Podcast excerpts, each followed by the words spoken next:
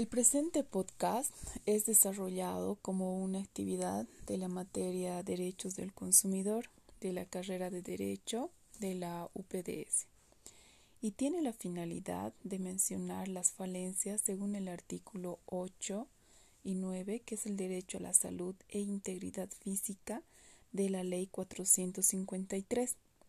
Mencionando y recalcando el artículo ya nombrado, tiene las respectivas eh, falencias en incumplimiento y obligación para los usuarios y consumidores, ya que por aquel motivo nos otorga la facultad de discernir ciertos aspectos que mencionaré posteriormente, no solo como una persona natural, sino también como una persona consumidora en el diario vivir de diferentes eh, productos con características variables y las marcas indefinidas.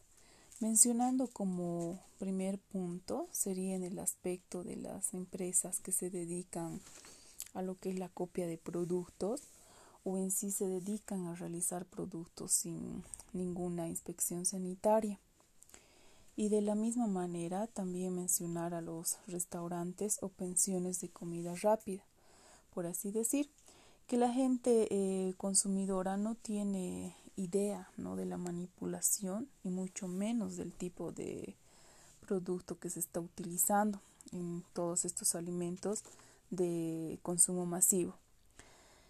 Eh, por otra parte, también mencionar los productos de contrabando, que muchos de ellos son nocivos para la salud del consumidor específicamente. ¿no? Hablo de los productos chinos, ya sea en caramelos, bebidas, etcétera.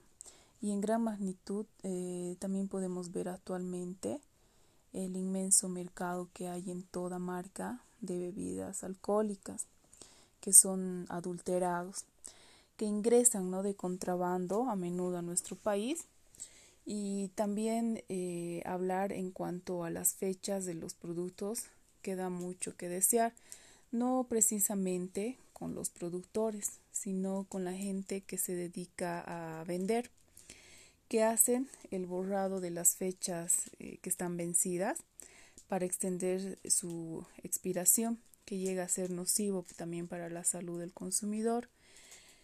Eh, bueno, en conclusión, debería haber más control estricto y riguroso para que simultáneamente den efecto a nuestras leyes y normas que se rigen el Estado.